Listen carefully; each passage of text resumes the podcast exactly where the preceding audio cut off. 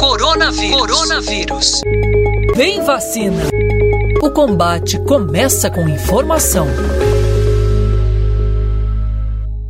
Nos últimos dois anos, o mundo passou pela maior crise sanitária da geração. Em meio às incertezas e à falta de conhecimento, a pandemia da Covid-19 foi um terreno fértil para desinformação. Por exemplo, em março de 2020, afirmava-se que as máscaras eram apenas para quem estava doente. No mês seguinte, elas se tornaram de uso obrigatório para toda a população. Eu sou Larissa Biscaia e neste mês o Band Cidadania fala sobre mentiras, em alusão ao 1 de abril. Na saída da crise sanitária, o Brasil entra entra no período eleitoral e as chamadas fake news e o impacto delas nas eleições são tema do segundo episódio deste mês. Nossa conversa é com a jornalista, mestre em comunicação e doutoranda em políticas públicas Esther Atanásio e com o pesquisador e doutor em ciência política pela Universidade Federal do Paraná, Paulo Ferracioli.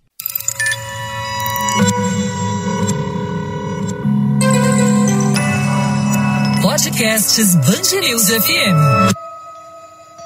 O termo fake news ganhou uma grande repercussão nos últimos anos. Ele ficou mais conhecido para além do meio da comunicação. Mas em tradução literal, notícia falsa, se a notícia não deveria ser falsa, já que as notícias passam por um processo de apuração, checagem e tudo mais. Eu começo essa conversa perguntando para vocês, na leitura, na análise que vocês fazem, o termo fake news é válido? Bom, eu, eu acho que a gente tem que ponderar duas coisas. Eu concordo que se é fake não é notícia, né? Então não é o nome mais apropriado em termos conceituais, né? Se a gente for trazer para o campo da ciência principalmente e para mexer com todo o arcabouço teórico do jornalismo, né? Não, não é uma notícia. Por outro lado, pensando na popularização do conceito em termos práticos, eu acho que ele tem mais a contribuir do que atrapalhar. É, se a gente vai falar em desinformação, a gente está incluindo outras coisas para além da, da fake news, né? Então coisas tiradas de contexto, distorções, né?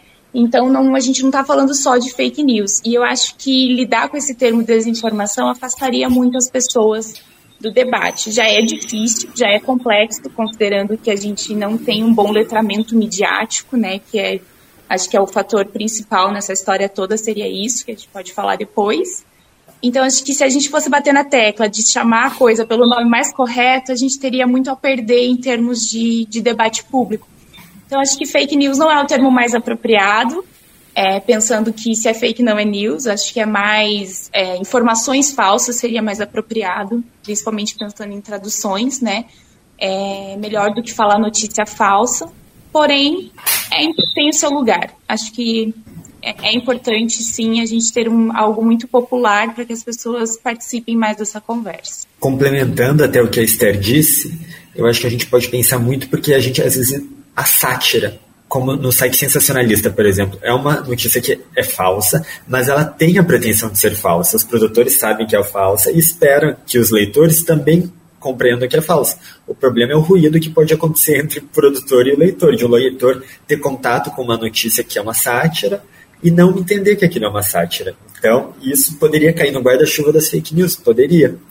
É, então, este é um dos perigos de um termo que realmente é amplo, mas ele popularizou. Então, as pessoas acabam utilizando, e eu acho que é importante a gente discutir fake news, porque as pessoas sabem sobre o que a gente está discutindo, né? Você consegue aproximar a discussão. E até pensando nessa questão de tradução, eu, o que é interessante também pensar é o fake, não tanto como falso, mas como falsificado porque a ideia é de que quem produz a fake news quer que ela seja um, algo que pareça original, que tenha as mesmas características que uma notícia do jornal, daquele portal tradicional também tenha.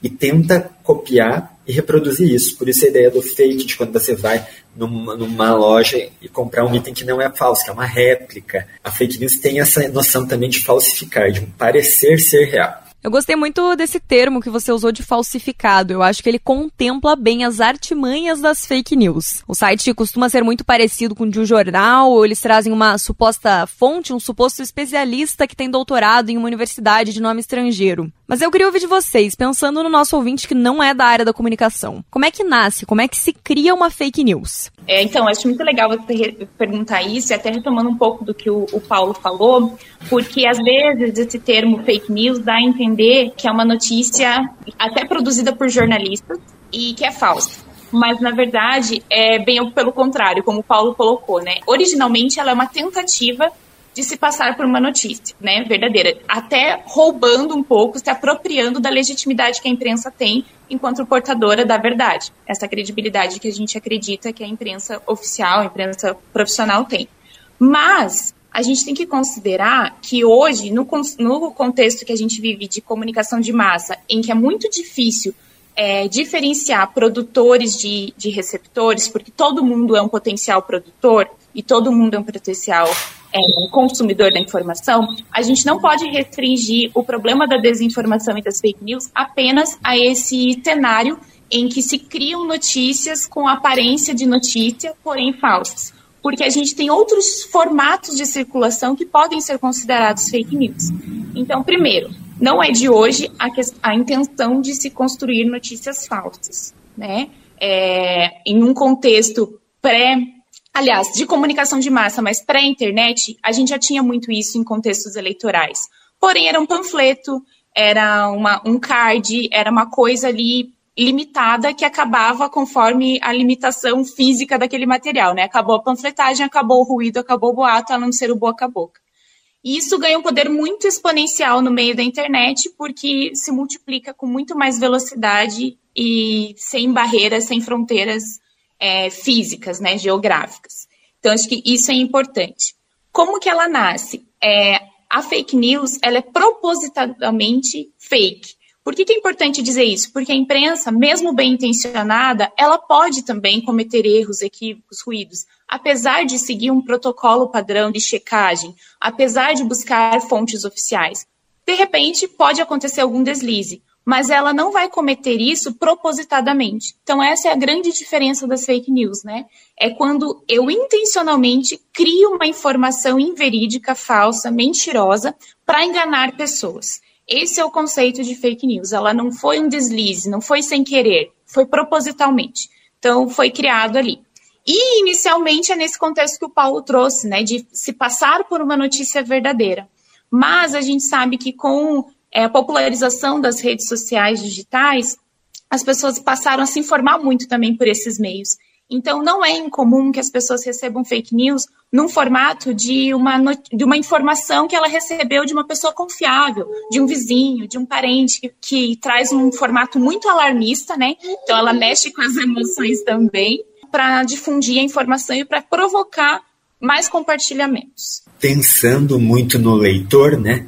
É, várias vezes a pessoa vê só um tweet, só aquele post no Facebook e a notícia falsa pode aparecer dessa forma para o leitor. E ele não vai ter.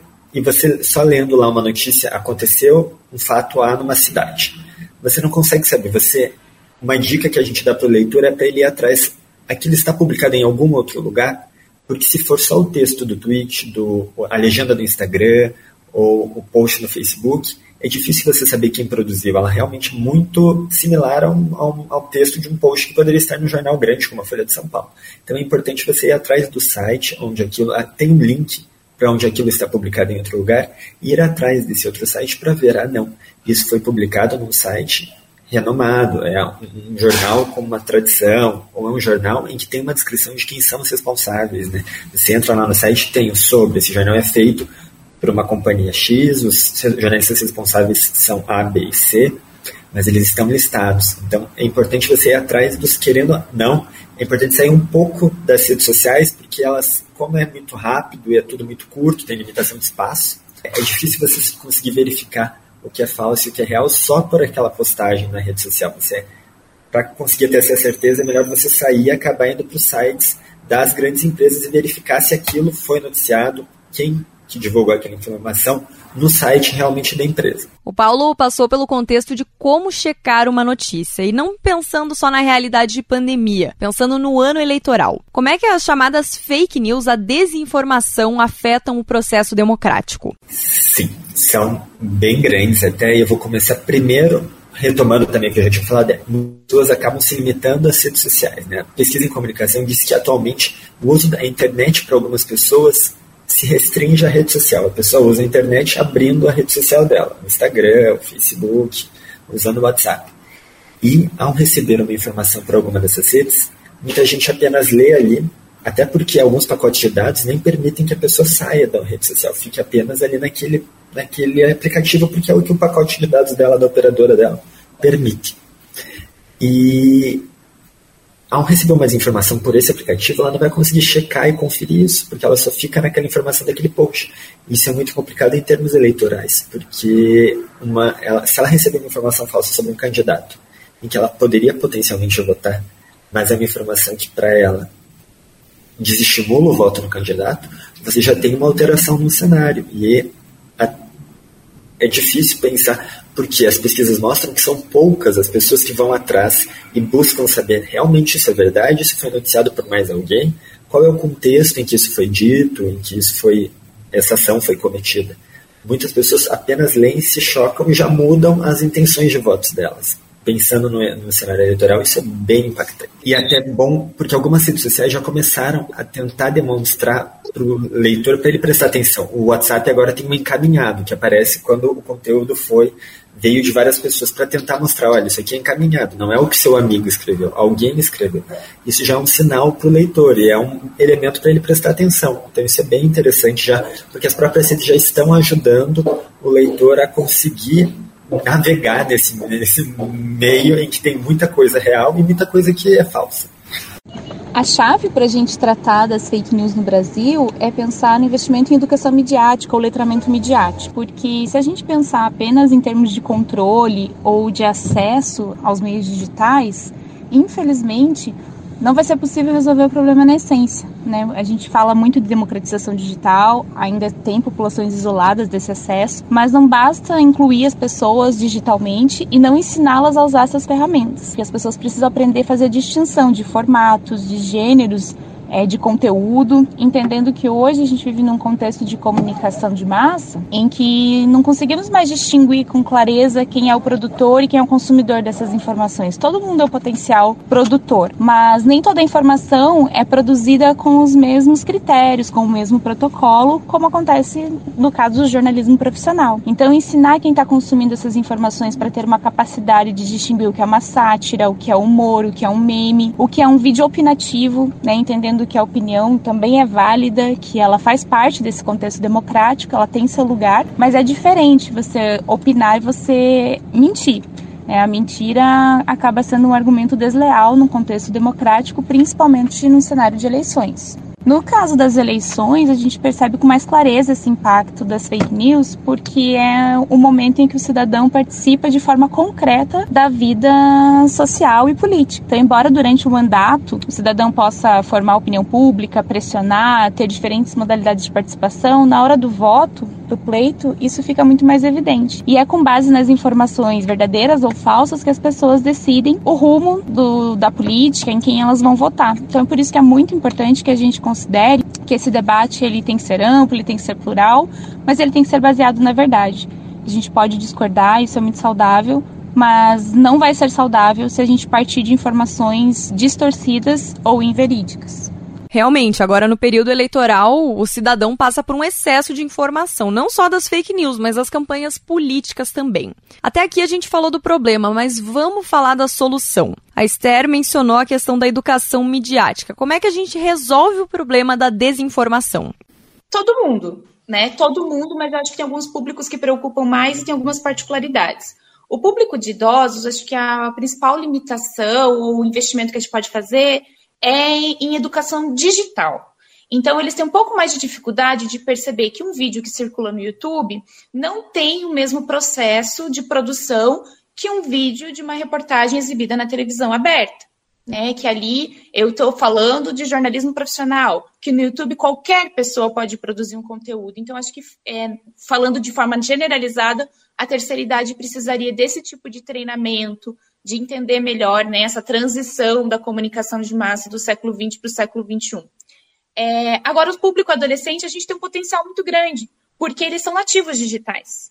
Eles cresceram nesse meio, né? Eles sabem um pouco diferenciar muito mais, eles produzem muito conteúdo, eles distribuem muito mais, eles movimentam mais. Mas, no caso deles, acho que o que a gente precisaria investir mais seria na educação política em si né? Entender que aquilo ali não é neutro, que aquele conteúdo ali tem força, que ele tem importância, é, e que, mais que isso, educar esse jovem para que ele influencie, quem sabe, os seus avós. né, ou até bisavós num contexto que a gente vive hoje de maior longevidade. Então, é, no meu sonho, eu colocaria esses dois públicos para conversar. Eu acho que aí a gente tem muito a ganhar.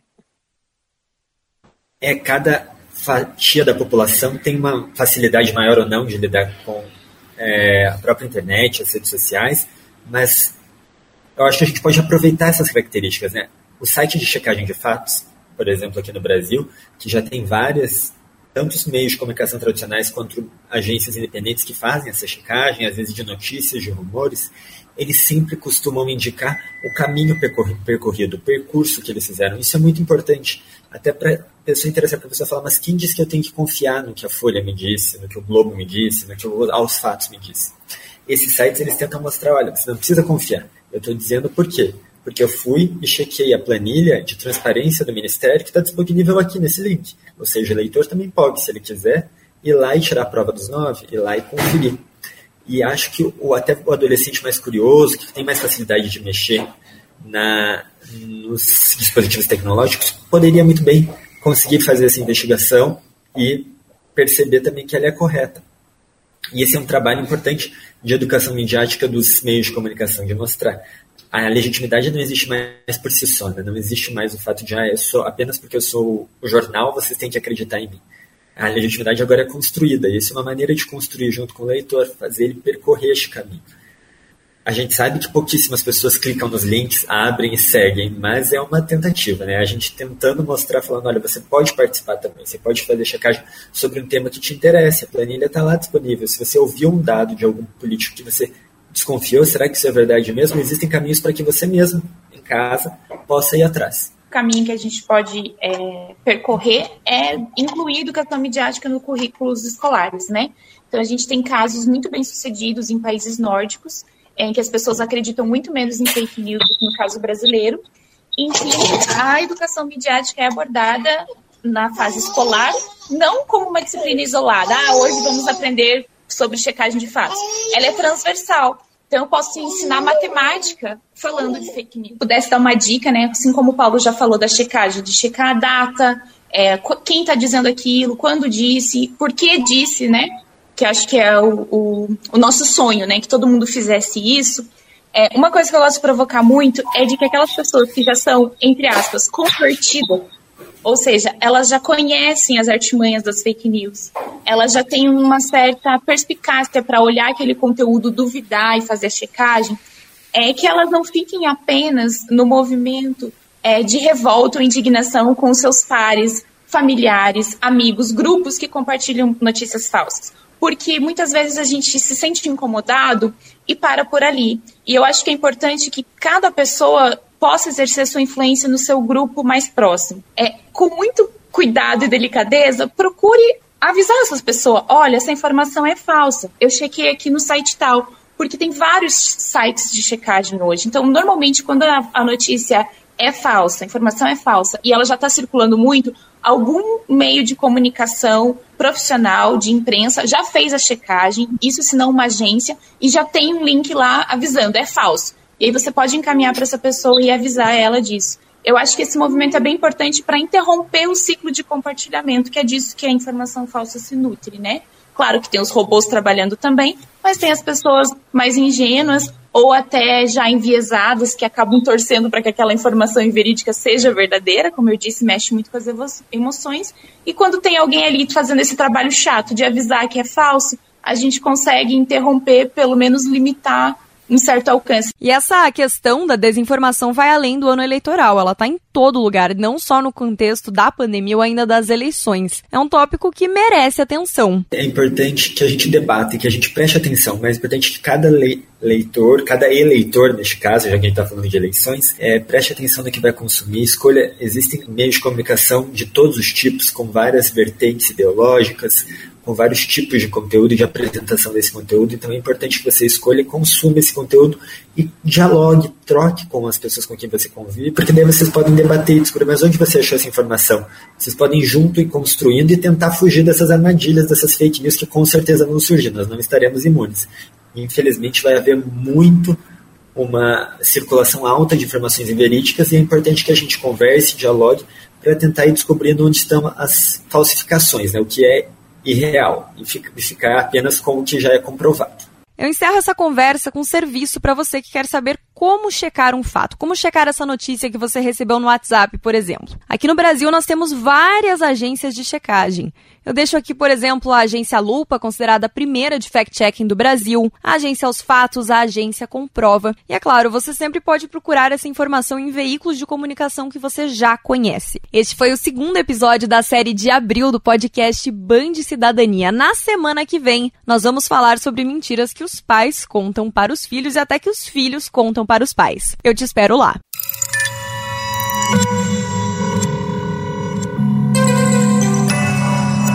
Podcasts Band News FM.